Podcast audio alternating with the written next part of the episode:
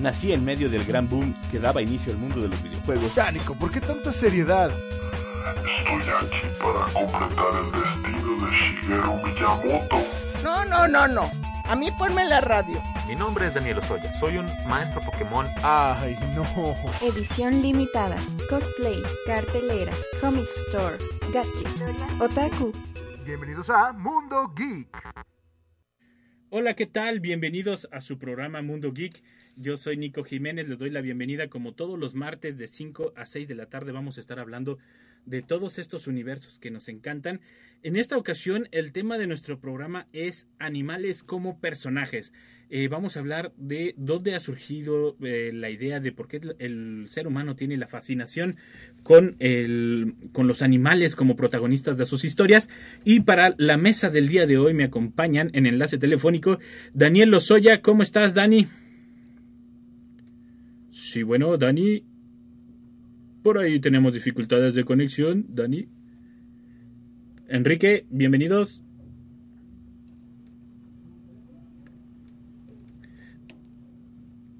sí, por aquí Manuelito tiene dificultades técnicas con la consola. A ver, ahorita vamos a enlazarnos con nuestros compañeros de Mundo Geek. Eh, les platicábamos, es personajes de eh, animales como personajes. Son, eh, ¿por qué tenemos esa fascinación desde tiempos prehistóricos eh, con los animales, con el movimiento, por contar historias donde todos y cada uno de, de estos animales eh, el, eh, nos mm, contamos historias sobre ellos, anécdotas. Ahora sí, Dani, Enrique, ¿están por ahí? Claro, No, yo aquí quiero estamos. Bienvenidos, ahora sí, ya los escuchamos. Este, bienvenidos a esta mesa de eh, Mundo Geek. Y comentaba al aire que vamos a hablar de, de los animales como personajes de, eh, de eh, como personajes de nuestras anécdotas, de nuestras historias. Eh, esto vendrá desde épocas prehispánicas. ¿Por qué empezaríamos eh, a contar historias de esta manera, Enrique? Híjole, a ver. Eh, prehispánicos no, yo creo que muchísimo más atrás. Perdón, sí, prehistóricos, me equivoqué de, me equivoqué de pre. Sí, a ver, es que tú eres muy de... Soy más nuevo. El mundo es México y ya fuera de México no existe nada. No, Nico, hay que salir un poquito más. Vamos a hacer un especial desde, no sé, ¿qué se les antoja? Japón, porque somos bien guiabú. Ujú. Eh, hombre, el animal como, como personaje principal en alguna historia, es, es difícil hablar de él, sobre todo ahorita en la era de, del yo, del ego humano como centro del universo.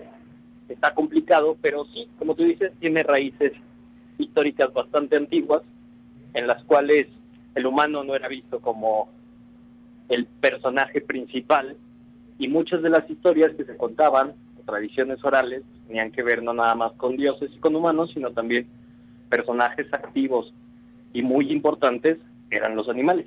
Estos eran representados no nada más en la típica caverna eh, encontrada durante la Segunda Guerra Mundial en Francia, no. Estamos hablando de animales en estatuas, animales en o con figuras de dioses semi-humanos y como personajes a los cuales se les rinde culto, porque obviamente eran importantísimos para las primeras sociedades agrícolas y también para los cazadores y recolectores que los precedieron. Entonces, ahí el dato curioso a debatir. Dani, ¿de dónde crees que viene la obsesión del ser humano con los animales? Por entender su movimiento, incluso podría llamarse o decirse, mejor dicho, que es un tipo de deseo de tener ese tipo de movimientos o ese tipo de habilidades. No lo bueno, no sé si obsesión sea la palabra correcta, pero bueno, a lo mejor sí una fijación en eso, pero tal vez puede ser a lo mejor un poco, pues, como todos sabemos, pues tenemos, el ser humano tiene la necesidad también de pues, usar mucho la fantasía, y al final de cuentas, pues, tú sabes que también se le da un poco de valores también a los animales como tal, por ejemplo en las fábulas también que las utilizan para representar todos los valores y emociones como tal. Entonces desde niño pues a uno se le inculcan un poquito de, de que los animales pues también pues como tal tienen emociones, tienen sentimientos, entonces pues no, no está de más que uno a lo mejor se imagine de, ah, pues cómo sería yo si fuera cierto animal, ¿no? O el típico también de, pues a mí me gustaría volar, o no sé, me gustaría poder este, respirar abajo del agua. Ese tipo de conceptos yo creo que son lo que nos abre la mente de cómo sería yo si fuera un animal. Y de ahí va un poquito a, a enfocar a poner animales que representen ciertas cosas humanas, ciertas cosas cotidianas de la vida. Creo que va, va un poquito más por ahí. ¿Cómo ves? Eh, lo bueno de, de, de estas historias es que siempre, bueno, no sé si es bueno, siempre tratan de contar como una, una, un- dejar valores, una anécdota, incluso aprendizaje, eh, y yo creo que tal vez incluso de esa manera fue como surgieron estas primeras historias, ¿no? Queriendo pasar el conocimiento de cómo se comportaban estos animales, de, de qué es lo que te podían hacer, de qué es lo que de lo que podías eh, cuidarte, por decirlo de alguna manera, porque a fin de cuentas en, en algún momento éramos de los, de los eslabones más bajos de la cadena alimenticia, ¿no? Eh, habrán empezado de esta manera, Enrique, y de alguna manera le habremos visto el, el, lado bueno y dijimos, pues vamos evolucionando de animales reales a animales fantásticos. Hombre, no lo sé. Es que también depende de cómo lo veamos, porque puede ser una adoración o puede ser también un- una especie de control, porque muchas de las historias de las cuales vamos a hablar ahorita no se tratan como tal de, ah, venga, un animal como, como protagonista, sino un animal con características humanas como protagonista, o un humano con características animales como protagonista, siempre poniendo por encima al humano y luego ya lo animal, lo salvaje, lo bestial. Y entonces, pues ahí también yo hoy vengo con ganas de discutir, así que siempre les voy a llevar la contraria en todo. Darle, no sé, el debate. No, Pero, adelante. hombre, al rato hablo algunos melones que podemos discutir, pero no sé, siento que ahí cabe aclarar esa parte. Estamos por encima, no estamos por encima, es para conservarlos, no es para conservarlos, estamos adorándolos, no estamos utilizando como, lo- como remedios literarios, como prosopopeya y no como antropomorfismo. Entonces, pero bueno, ahí está. No sé ustedes qué opinan. Dani. Yo pienso que, mm, bueno, es que siento que utilizarlo es muy fuerte otra vez. Entonces no quisiera utilizar esa palabra, pero pero si nos hacemos este, valer un poco de, como te repito, de los animales para externar nuestras emociones como tal. Y este y pues sí, o sea, sí, no es nada más el puro animal como tal, porque a pesar, a pesar de que hay películas, hay series en que, no sé, por ejemplo, me viene a la mente Hachiko, ¿no? O sea, que es el puro animal como tal, el que pues más este abarca en toda la película, pues es el nombre de la película, pero no no es un animal que esté siendo humanizado como tal, simplemente es el animal, o sea, es el animal como tal, pero es- más la relación que tienen los humanos con el animal como tal, es más respecto a eso. Entonces, no es tanto a veces el, el hecho de darle una forma humanizada al, al animal como tal, sino más bien todo el contexto que, que envuelve a la historia del, del animal alrededor. Sí, bueno, yo entiendo, yo entiendo. Pero ahí, por ejemplo, Hachiko, Sí, porque hemos romantizado la imagen de Hachiko, ¿no? exacto. Y el perro se iba y se paraba ahí para que lo apapacharan y le dieran de comer. Y no por un cariño o por remembranza. Ajá, exacto, va más allá entonces de, de la relación que le da el humano como tal al animal, o sea, no es tanto el que estés, no, no, no es, por ejemplo, no es que el animal vaya a hablar, no es que el animal vaya y diga, ah, estoy muy triste, no, o sea, es la reacción que le damos los humanos como tal a las acciones que realiza el, el animal. Eh, por decirlo de alguna manera, es la terquedad del humano de querer humanizarlo, ¿no? De querer eh, quitarle su, su naturaleza de alguna manera, ¿no? Pues de darle a lo mejor un significado a las acciones como tal que tiene, ¿no? ¿Mm? Tal vez tratar de entenderlas. A lo mejor incluso, eh, ya hablando de tiempos más modernos, el, el hacer los protagonistas, por ejemplo, de las películas o de cortometrajes y demás, según yo, incluso comenzaron como, como por esta razón, ¿no? O sea, como tratar de comprender los movimientos, la fisionomía del, animal. Incluso hacían eh, los primeros de los primeros cortometrajes, eh, por llamarlos de alguna manera, que eran de cuadro por cuadro, que eran foto por foto, que eran en papel, no eran todavía en, en, celuloide. El, eran, por ejemplo, de caballos caminando de, de lado, de, también de, espaldas, de frente, o sea, como tratando de entender el movimiento de los animales. Por eso les preguntaba si había alguna alguna obsesión, pero a lo mejor es por entender, no necesariamente por querer imitarlos, sino para comprender de dónde viene eh, la resistencia, a lo mejor de los de los caballos, a lo mejor la fuerza de, no lo sé, de, de un de un buey, de, o de un rinoceronte, ¿no? El tratar de comprenderlo biológicamente. En, en este mundo en este mundo más moderno eh, ¿Es una manera educacional volverlos los protagonistas de nuestras historias? De comprender su naturaleza, dónde viven, los peligros que, que afrontan o que representan para el humano? Hombre, si tienes ese, ese objetivo, sí, porque este jugar Sonic the Hedgehog no te enseña mucha biología, que digamos. Entonces, pero yo creo que responde más hacia las cosas que se tenían a mano sea, Esopo no se inventó animales a la hora de escribir sus fábulas. Sí, sí, sí. Eh, lo mismo, por ejemplo, a la hora de filmar algo, pues querías filmar movimiento y pues entonces filmabas lo que tenías a mano.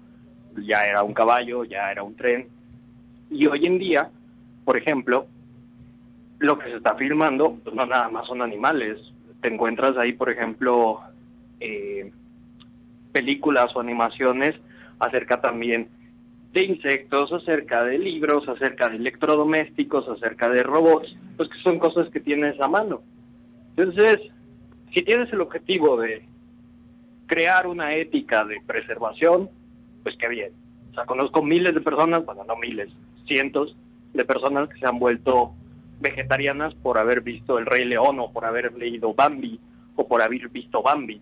Entonces, venga, claro que tiene una agenda de valores, de respeto hacia el animal, de respeto hacia la naturaleza, pero si ese es el objetivo. Porque también, capaz estamos leyendo de más en una historia en la cual, como era complicado tener a un personaje como lo es un hombre maduro, acosador en el bosque, pues digo, Caperucita se encontró un lobo y ya está es más fácil hacer esa alegoría, digamos. Sí, es más, es, más fácil de comprender, ¿no? Hasta cierto punto. Así es, y hombre, siempre con fines didácticos, educativos. Luego se crean eh, ciertos significados que se traslapan al mundo biológico y creemos pensando que venenoso y ponzoñoso es lo mismo, y pues no, pero sí es una parte cultural ahí. Claro, hay ciertos conocimientos que van de por medio y de la mano tanto del arte como la cultura con la ciencia, pero no sé. Segunda parte de este programa, invitamos a unos biólogos para que nos digan, hey, ¿se acuerdan de este? Pues está mal. ¿Se acuerdan de este? Pues está bien. Yo lo puedo decir desde la perspectiva histórica y desde las representaciones del arte y los animales, y obviamente ahorita que hablemos de videojuegos, vamos a explayarnos, pero tengo muchísimos problemas con los documentales de animales que les ponen personalidades, les ponen nombres y se cuentan una historia como si se tratase de una familia americana clase media tratando de sobrevivir en la sabana africana. Y pues no. Pero ahí vamos ya al, perdón, ahí vamos ya más bien a lo de, pues a final de cuentas eso es lo que vende, ¿no? O sea, claro, parte genera conflicto, pero pues, desgraciadamente pues para una familia que a lo mejor están viendo este tipo de cosas con los niños y todo, pues obviamente les va a llamar más la atención que tenga un poco de trama, lo cual es ya humanizarlo como tal. Entonces, obviamente va un poquito más para allá. Sí, ahí ya se empiezan a meter otros otros factores, ¿no? Lo que es, eh, a fin de cuentas, pues sacar para, para lo que se gastó para, para producir la película. El, el, el desarrollo del cine va de la mano entonces de los animales y eh, los animales se están volviendo mejores actores. Eso también está difícil. Porque, venga, yo pienso, animales, tú me dices animales, yo pienso en documentales. Sí. Y estoy viendo y estoy esperando la siguiente entrega de Blue, Pal- de Blue Planet. Documentales maravillosos que me han abierto los ojos y que me habían hecho desde niño querer ser biólogo marino. Lo malo es que San Luis Potosí pues no tiene mucho mar, Sí, por no decir que no exactamente. tiene nada. Así que era complicado estudiarlo aquí. Sin embargo, sí siento que todas estas políticas de preservación, de conservación, del cuidado de la naturaleza, han tenido impactos bastante favorables en el acercamiento, ya no nada más más profesional, sino más ético hacia los animales. Sí. Luego ya levantamos el debate acerca de, hey, ¿utilizamos a animales para fines mediáticos o mejor utilizamos sus animaciones para volverlo más respetuoso y responsable? Pero bueno, ese ya es otro tema. Pero de que va de la mano, yo creo que sí. Y mientras sigamos consumiendo y añorando ese idílico paisaje natural y las historias que se pueden generar en él, adelante. Que se genere el libro de la selva 433.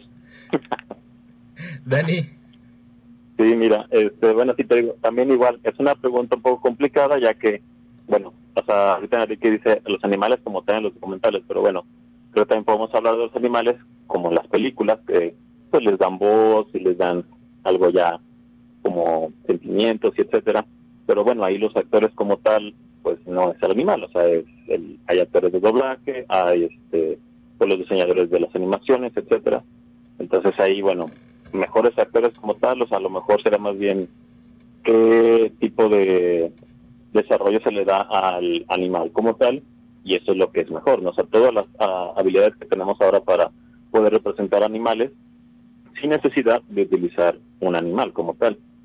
Porque sí, anteriormente, pues incluso los animales que, que tomaban, que si era el animal como tal, eh, el ser vivo, pues las voces que le daban, o sea, era un actor el que le, es un actor el que le prestó la voz, entonces, o sea, ahí, o sea, la pregunta de, pues el actor sigue siendo una persona, ¿no? El animal a lo mejor, pues sí, sí es tan bonito y todo, pero mejor actor, pues la persona de doblaje más bien. ojo, hay películas donde salen animales y nunca hablan. La- Sí, como la de Pachico, que acabamos de decir. Sí, Hashiko, y que, y que son películas que conmueven a la gente y que la vuelven a ver y que han sido nominadas.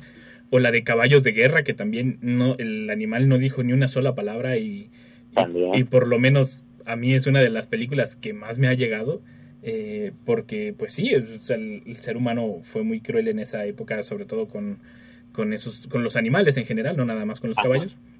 Pero, eh, o sea, no dice ni una sola palabra y le crees. Digo, hay veces que sí depende del director, de la toma o cómo lo hagan, pero hay veces que también interfiere el entrenamiento que se les da a los animales, el, el movimiento que aprenden a hacer y demás, que de hecho incluso se ha vuelto, eh, por mal, maldecir, se ha vuelto como una, una ciencia, por decirlo de alguna manera, porque detectan a los animales, ¿no? O sea, detectan eh, las caras que pueden hacer los animales dependiendo del, del- de la orden que se les dé o del tipo de cara que tiene el animal, si es más tierno, si es parece más enojón o algo por el estilo. Este, pero eh, incluso Pero entonces los que están mejorando son los entrenadores, ¿no? es que ahí es lo que ahí a eso iba. Hay artículos que mencionan que los animales están haciendo mejores trucos. No estaremos incluso ya afectando su ADN al punto donde entienden mejor eh, el- las instrucciones o lo que queremos o que ya lo traen, por decirlo de alguna manera. Pues sí, Mm. ya, hombre, puedes entrenar tú a tu perro para que haga determinadas cosas y entre una de ellas, pues está actuar. Entonces, de ahí, insisto, está el debate este ético de, hey, ¿qué le hacemos? ¿Le pagamos? ¿No le pagamos? Sí, ¿Lo utilizamos? ¿No le utilizamos? ¿Es humano el trato que le estamos dando o no? Entonces, no sé. Yo tampoco soy muy fan de todas estas películas donde aparecen perros, por ejemplo. Las de Lo siento un dálmatas y todo eso, ¿no? ¿Cómo se llamaba la otra del perro este que volvió a la vida y que... Ah, Muy, muy, pero yo dije, ah, mira, qué bonito, qué padre, pero fue así como dominguera, tres horas y ya está. Me olvido de ella porque tampoco es así como que yo diga, wow, quiero llorar con la vida de perro, porque pues no.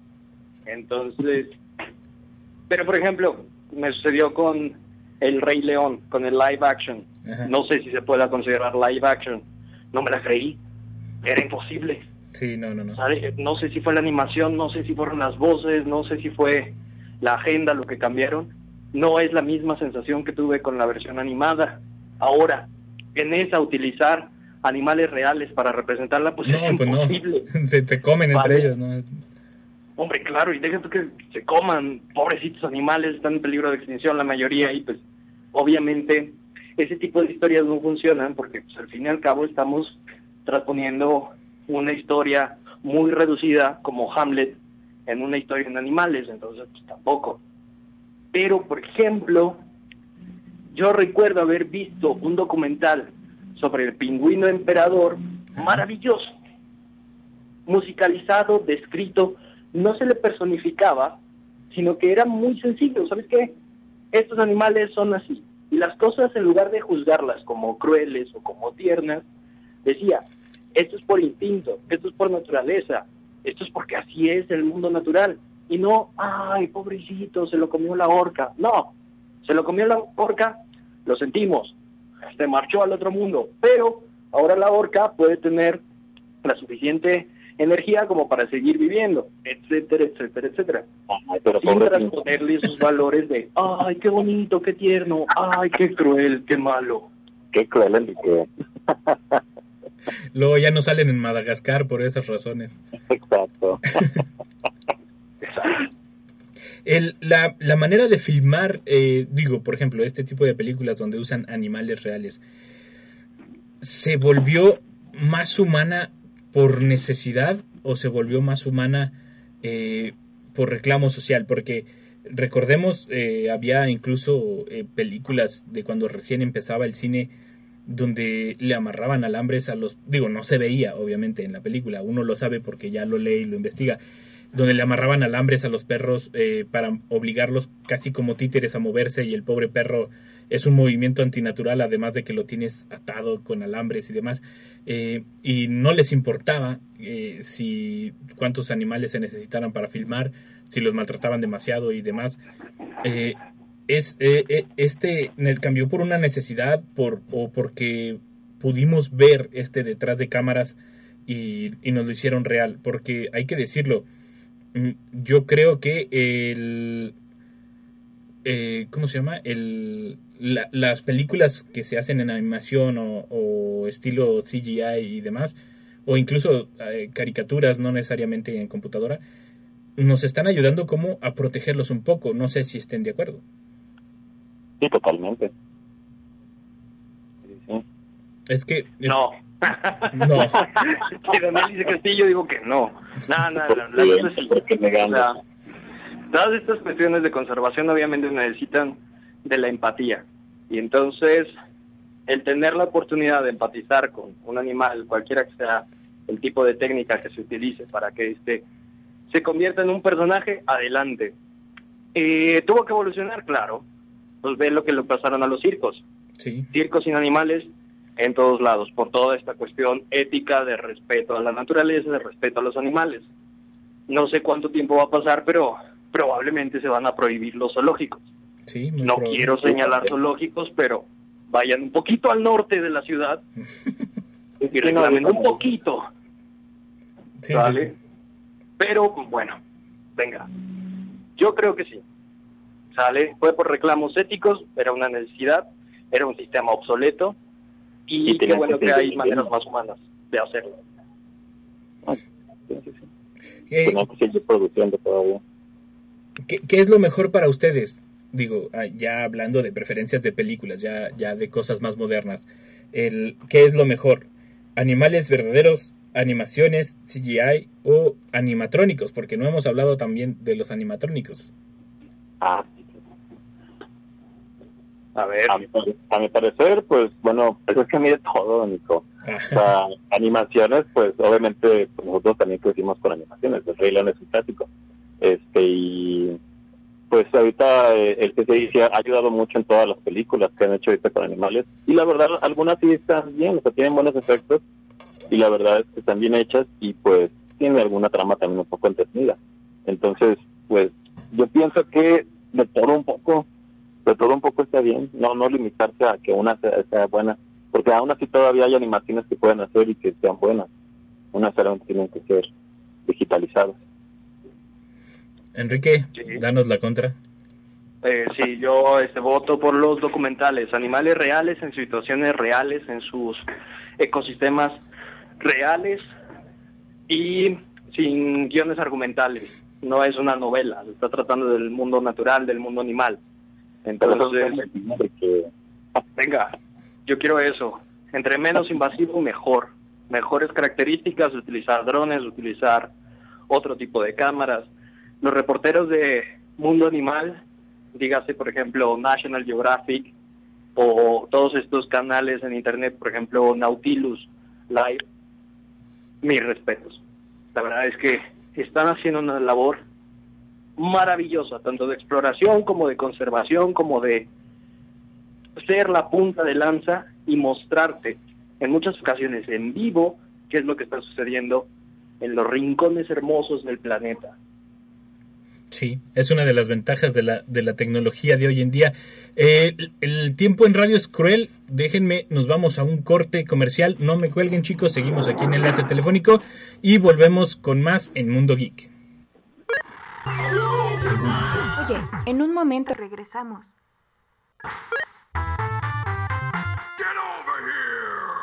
Ya estamos de regreso en Mundo Geek.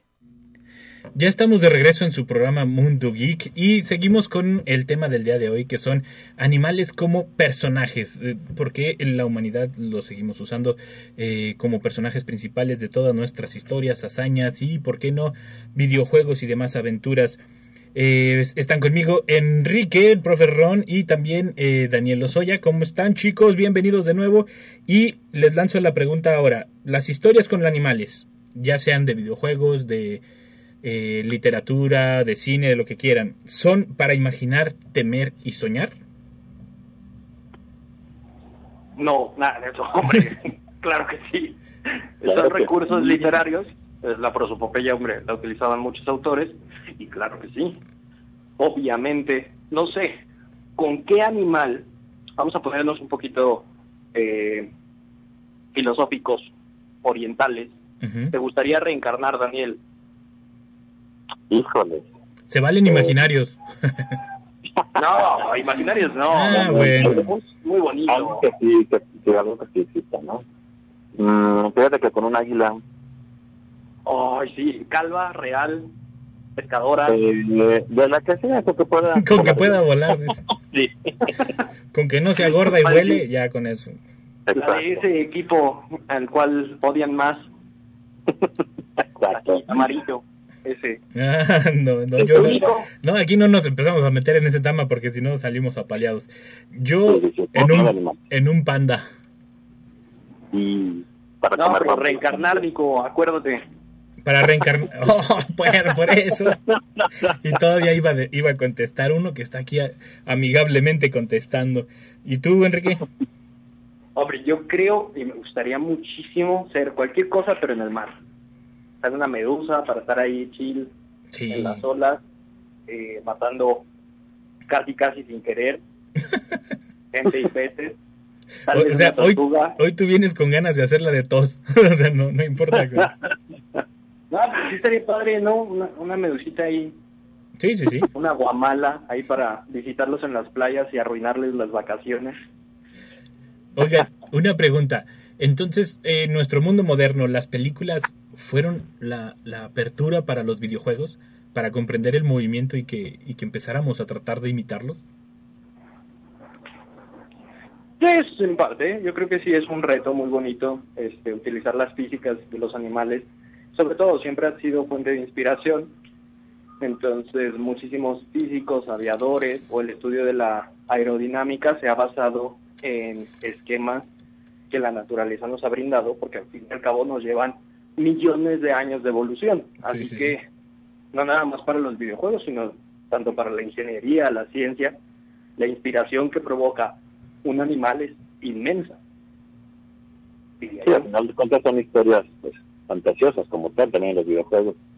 Y los videojuegos obviamente van a explotar todos los, los sueños que tengamos, ¿verdad?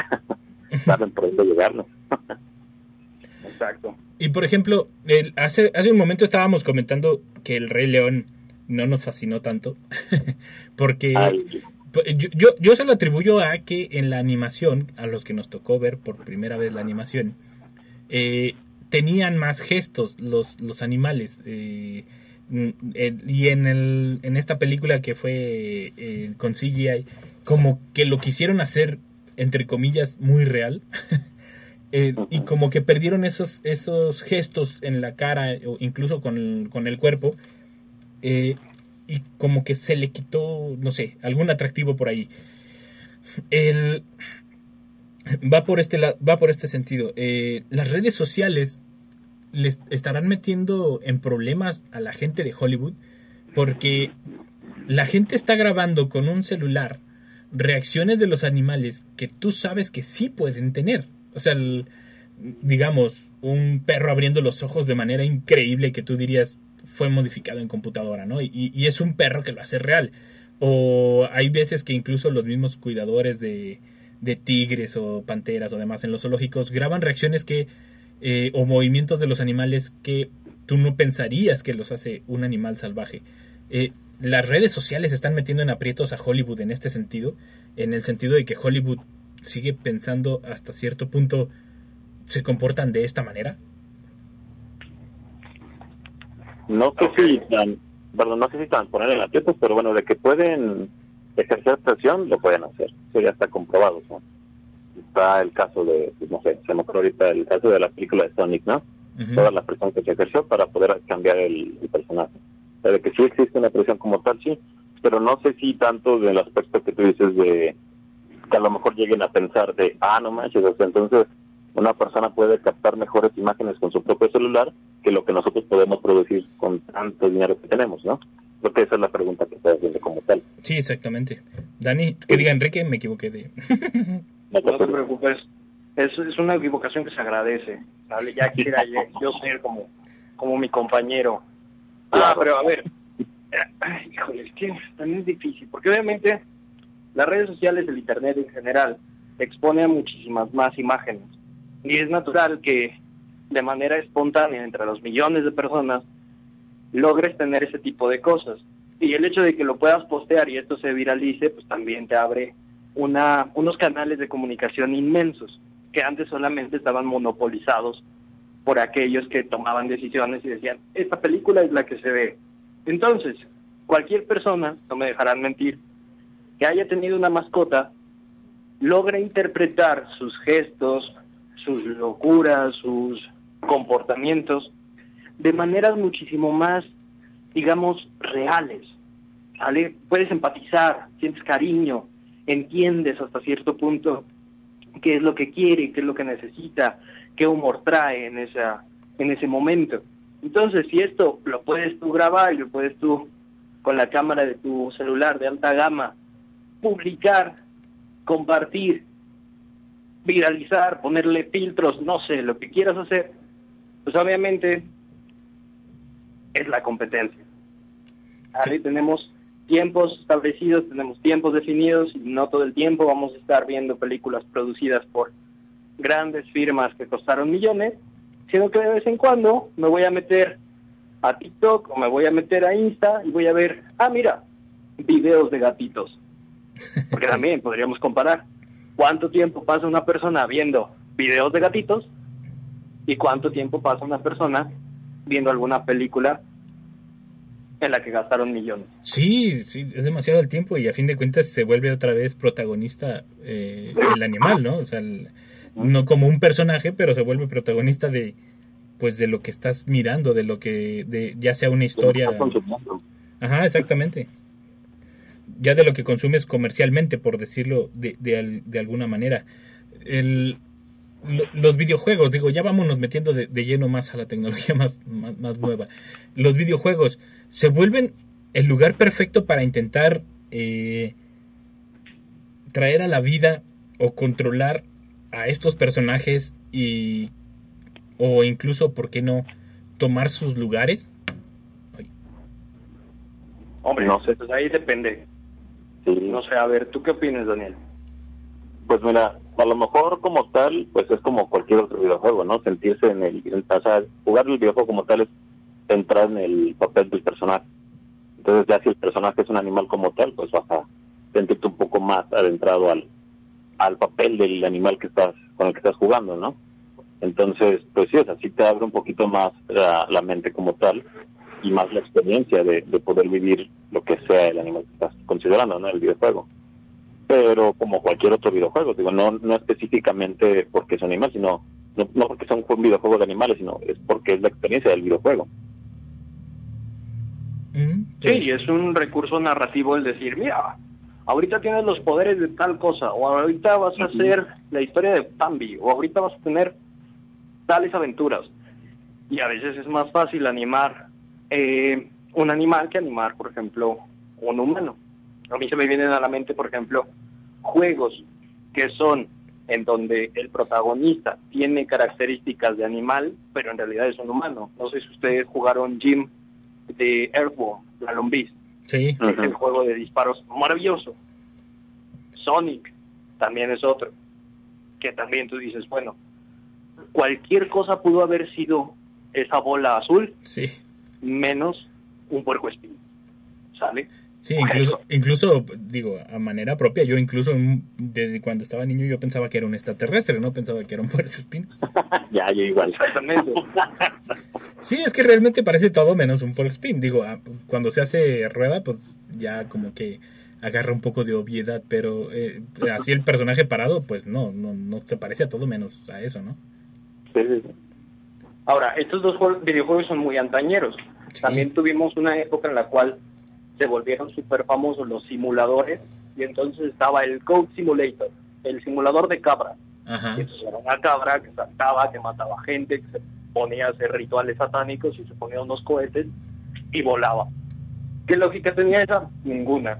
Perfectamente podía ser una cabra, que lo mismo una abeja, que lo mismo un caballo, y tampoco era así como que tú dijeras, wow, soy una cabra y por ende tengo ciertas habilidades propias de una cabra.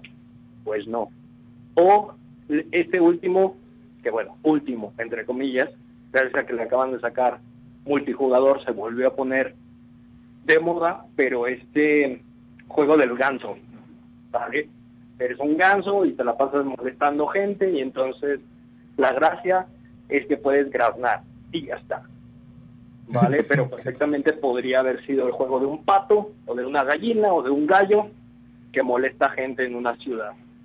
Entonces, bajo la narrativa, claro, es un recurso, está padre ponerte en los zapatos de algo más, a veces también no está tan padre. Yo, por ejemplo, estoy esperando que alguien haga un videojuego de la metamorfosis de Kafka para ver qué mecánicas pueden ahí inventarse con una historia, por ejemplo, visual. No tiene que ser como tal un videojuego, pero sí. O este videojuego, no sé si lo hayan visto, lo hayan jugado, que se llama Man Eater, comedor de humanos. Eres un tiburón y comes todo. Todo está en el menú. Humanos, cocodrilos, tortugas, peces, medusas. Y vas evolucionando. Obviamente es una pasada de juego. Tiene una tiene un frenesí, tiene una narrativa. Es cómico, es satírico. Entonces, si no lo han jugado y alguna vez han fantaseado con ser un tiburón, por favor, háganlo. No hay de águila. no hay de águila. Ay, ¿sabes? La experiencia más bonita de águila que he tenido solamente es Assassin's Creed. Ese vuelo. Ah, sí, sí, Ah, sí. sí, sí. Por la vista, sí. Exactamente, esa vista de águila es de lujo, porque además son mapas muy bonitos. Si lo estás viendo en una computadora alta gama, hombre, la experiencia de vuelo es maravillosa. A eso to- es lo que vamos, ¿no? También, o sea, no hay un videojuego como tal que te dé una experiencia del animal, o sea. Bueno, quién sabe, ahora, ahora con la realidad aumentada, con los, con los lentes, quién sabe si se pueda obtener un poco más, ¿no? Ah, hay unas experiencias muy bien grabadas. Por ejemplo, en la tienda de Oculus de Facebook hay algunas experiencias hermosas que, si bien es cierto, no es un águila como tal o no tienes las mecánicas de un águila, sí tienes esta pista o tienes estas, ¿cómo se le podrá decir? Tienes estas experiencias renderizadas en 360 grados que te permiten, pues, bucear entre comillas, volar Como entre la comillas. visual, más que nada. Exactamente. Entonces, hay un juego, por ejemplo, Apsu, es maravilloso en ese sentido para abajo, para el océano. Vas ahí viendo las profundidades y dices, ah, mira, quiero buscar una eh, ballena, quiero buscar unos delfines. Ah, qué miedo los tiburones porque me van a comer. Pero pues, está muy padre. Y, y a todo esto, ¿cuáles son sus personajes, eh, ya sean de videojuegos, de películas, de caricaturas, literatura, lo que quieran? ¿Cuáles son sus personajes animales favoritos? Cinco, por lo menos. Cinco, sí. Santo Dios. Eh, a ver, ¿puedo hacer trampa? Ah, ¿Cómo? ¿Buscar en Google o qué? No, no, no. O sea, voy a decir, este, Los que ya Animal dije. Farm de Orwell. ¿Cuál, perdón? Animal Farm. Todos Ah, ok. los personajes de Animal Farm. Nah, pues no se vale, ya dijiste ahí como 20. Pues ahí están todos. No, es que es maravilloso también. O sea, esa alegoría del comunismo dentro de esta novela icónica, eh, me encanta. Simple y sencillamente me, me fascina. Esa, El gato negro, de Edgar Allan Poe, es también, me cae muy bien. No sé si es bruja. Gregor Samsa cuando era escarabajo. Em, Sonic, porque salió muy padre en la película, aunque no haya todavía videojuegos buenos de Sonic. Y El primero estaba muy bueno. ah, sí, Digo, Sí, sí, sí. para, para la tecnología. corto. Eh, está bien, está bien, está bien. Sonic, está bien. Sí, sí cuenta. ¡Ay, sí! Eso es buenísimo. El Donkey. Pero a ver, vas.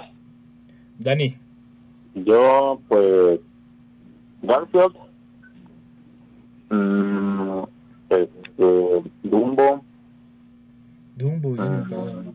¿quién más me viene a la mente ahorita? Ah, las tortugas ninja no pueden faltar. y, híjole, es que me es muy difícil a ver. Babe por el porquito valiente por su trama, que a lo mejor no le gusta a Enrique. No, yo lo odio. Yo, yo te lo Sí, lo me veo y digo, híjole, un lechón pibil. Dámelo eso. Sí, me imaginé, no sé por el por qué, pero lo imaginé. No, pero por ejemplo, es de, es de las mejores películas donde mezclan técnicas muy bien realizadas, ¿eh? O sea, el- Sí, eh, mezclan animatronics, mezclan animales reales, mezclan, o sea, la verdad es de las mejorcitas en cuestión de, de mezcla de técnicas, es de las mejores hechas, la de Babe. sí, sí, sí, a mí sí me gustó. ¿Cómo se llama la que es muy al estilo de esa de Baby el Porquito Valiente, pero que es un oso? Que es súper famosa en Reino Unido. Ah, ya la de Paddington, Paddington. Ándale, ese- todavía te acepto más ese oso tomate Toma. el porquito. Porque digo, veo el oso y digo, qué padre. Pero veo el porquito y digo, lo ves como comida. ¿verdad? sí, me imagino. No, No, y aparte incluso, bueno, a mí esto también me gusta, pero bueno, no es no animal como tal, pero hay una nueva serie que salió ahorita, pero es como de híbridos, que también ya mezclan ahí animales con personas. No sé si lo han visto ustedes, se llama Sweet Tooth. no, no la he visto. no, Está, ¿cuál? en, anime. está, está en una de las plataformas. Se acaba de estrenar hace poquito. Es de igual de una como un apocalipsis, apocalipsis por pandémico. Y nacen ahora niños con Ah, Rasgos. sí, sí, sí, ya Ah, recuerdo. sí, ya sé cuál. Hombre, todavía no la veo, pero sí, ya, ya sé cuál. Hombre, pero ahorita está muy de moda todo eso posapocalíptico. Sí, como, Sí, no sí, sé sí. por qué. Animales, este, toman el mundo. Por ejemplo, el videojuego este que acaba de salir, que no lo jueguen, por favor, porque es una basofia. El de Biomutant. Esa es la premisa. Sí, sí, sí. Se acabaron los humanos, quedó todo bastante tirado al catre Ajá. y ¡pum! evolucionaron las ratas. Y ahorita eres una rata ninja que tienes que matar a los devora mundo. Y pues no, o sea, muy padre la premisa, pero qué flojera. No, la que te digo no está tan flojera. Sí, sí, sí te la recomiendo. No, hombre, hombre, la premisa es maravillosa. Yo obviamente la voy a ver. terminando esta conversación. Ah, terminando ahorita voy para allá. Este, El cómic está un poquito mejor, pero sí. Pero, pero digo, bueno, ahí ya yo creo que sí cuentan estos eh, ya híbridos o incluso animales fantásticos eh, que no existen, ¿no? Que existen nada más en la película, en la serie o en el cómic o lo que quieran. Ajá. Yo creo que también Nico, cuenta como animal. Estás, estás pisando dentro de un pantano, Nico. Sí. Tantito y nos caemos en... Vamos a pasar por Zootopia y vamos a empezar a hablar Sí, la hombre. palabra con F. No, no, no, espérate. Este, No, no este tema, no. no, no, no. Ese tema es muy complicado, Nico. No, no, por favor, no vayas hacia allá. Yo por eso me frené en algo bonito. así. Yo, yo pensé que ibas a decir un Pokémon, Dani, la verdad. No, no, no, no. Hay un poco más de Pokémon, no te apures. No, si ya hablamos de seres imaginarios, pues obviamente vamos a hablar de los Pokémones, pero... O de los No, dragones. no, no. Ah, los Exactamente, dragones, sí. unicornios, quimeras, pegasos, hombre, eso dejámoslo para mitología. Oh, no, estamos hablando de unos seres todavía más mitológicos, pero no, ese, ese tema, por favor, ya que tengamos, no sé, unos 10 años al aire, ya que podamos darnos esas libertades, Sí, ya hablamos favor. de esas Ahorita no. personas F. Ok, está bien. Este, yo, por ejemplo, el, mis personajes favoritos es Battletoad del videojuego, de las ranas estas famosas que, que, que creo que nada más fue su único videojuego, ¿no? Las de las de Battletoad. y como 37 adaptaciones, porque yo me acuerdo que jugué bastantes emuladores y había como, no sé, unas seis o siete versiones de la misma historia, bastante repetitivas, Sí, pues los sí. saltos bastante X para hacer una rana, pero sí. Este, eh, yo coincidiría que también las tortugas ninja porque pues me tocaron eh, en mi infancia. de la. Eh, Yoshi, no me importa lo que Ah. digan, Yoshi es mi animal favorito, no me importa si es imaginario, no existe o ¿Pero no. ¿Qué es un dinosaurio caballo o qué es? Es, es un dinosaurio hasta donde yo sé. Un dinosaurio con silla para montar. Este, sí, ese existió, se extinguió, pero existió. Así que Yoshi cuenta. Este, yo creo que el otro sería este, ¿cómo se llama el, el búho de Harry Potter? Hedwig, creo que se llama. Sí, Es, es como, como cool para ser un búho, digo, para, para no, no. Eh, y yo creo que el quinto, no, no sé si está entre Donkey Kong o... mm, no lo sé si incluso como... Es que no es como un personaje tal cual. O sea, no, no, es, no tiene nombre, no tiene... Pero de la película de Danza con Lobos. Ah, qué buenos lobos. Están muy padres, la verdad. Ah, ya, ya. Este, ya, ya, ya me fui muy para atrás, la verdad, saqué la edad, pero no me importa. Esos son como, yo creo que, yo creo que el lobo en general, o sea, como, como personaje de, de cualquier película, siempre me ha gustado eh, los lobos, los eh, como animal y como personaje, ¿no? Ya, ya dilo, Nico, ya di que eres Team Jacob. no, no, fíjate que esos fueron los únicos que no, no, esos de, de Crepúsculo, no, no, la verdad yo no sé qué hicieron ahí. Acuérdate que tienes a tu juzgando en tu almohada a la forma de Jacob. Pero, a ver, por ejemplo, analizando, analizando los personajes que, que, que acabamos de nombrar, más o menos, todos son siempre o eh, los héroes, los, los buenos, por decirlo de alguna manera, por lo menos de los pocos que mencionamos, y o siempre son el malo, pero porque son incomprendidos. Vengas el caso de Kong, del, por ejemplo, digo, nombrando alguno de los personajes, que no era malo, pero realmente la humanidad no lo entendió. Entonces, siempre son como la misma historia repetitiva, siempre tratando de dar el mismo, el mismo, la misma información, por decirlo de alguna manera. Pues sí, se repiten los tropos, se repite la historia, nadie sale y nadie dice así como de, oh, mira, nueva historia, porque seguimos imponiendo los valores humanos en, en figuras, pero ahora con otras características físicas. Entonces, Son los mismos temas, a final de cuentas, ¿no? Así Sean es. humanos, sean animales, sean licuadoras, lo que sea. Sean licuadores. Pues sí, Exactamente. Entonces, no sé, yo quiero ver una historia que de verdad sea propia de solamente un animal, ¿vale? sin traslapar valores humanos. Una mantis religiosa, la vida de la mantis religiosa, comiéndole no, la cabeza a sus parejas. ¿Sale? Pero sí me Eso. sádico, no lo sé. Quiero ver eh, la de una mamá tortuga teniendo sus bebés de- y ¡pum! mejor Los, abandona la playa. Mejor la de una beca, salvando el mundo.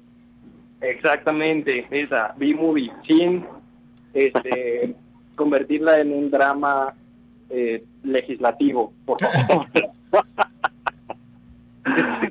Algo así, porque son nuevas historias, nuevas narrativas, nuevas cosas que pueden ayudarte a aprender del mundo natural, de cómo funciona la biología de este megadiverso planeta, para tener que volver a contar Hamlet, pero con animales, para volver a tener que contar Romeo y Julieta, pero con animales, para volver a Sí. contar la Iliada, pero con animales. No, ¿para qué?